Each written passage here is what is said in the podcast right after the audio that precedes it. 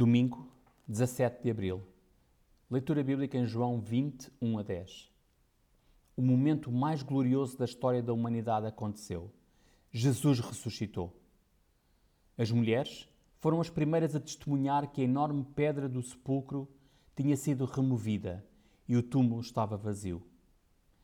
Depois, Pedro e João foram lá e confirmaram que o lençol que o envolvia e o lenço que tapava o seu rosto estavam lá. Mas Jesus já ali não estava. E diz-nos o texto que João creu. É a ressurreição e a vitória sobre a morte do Senhor Jesus que alimenta a nossa fé. O nosso Salvador vive. Aleluia. O túmulo está vazio.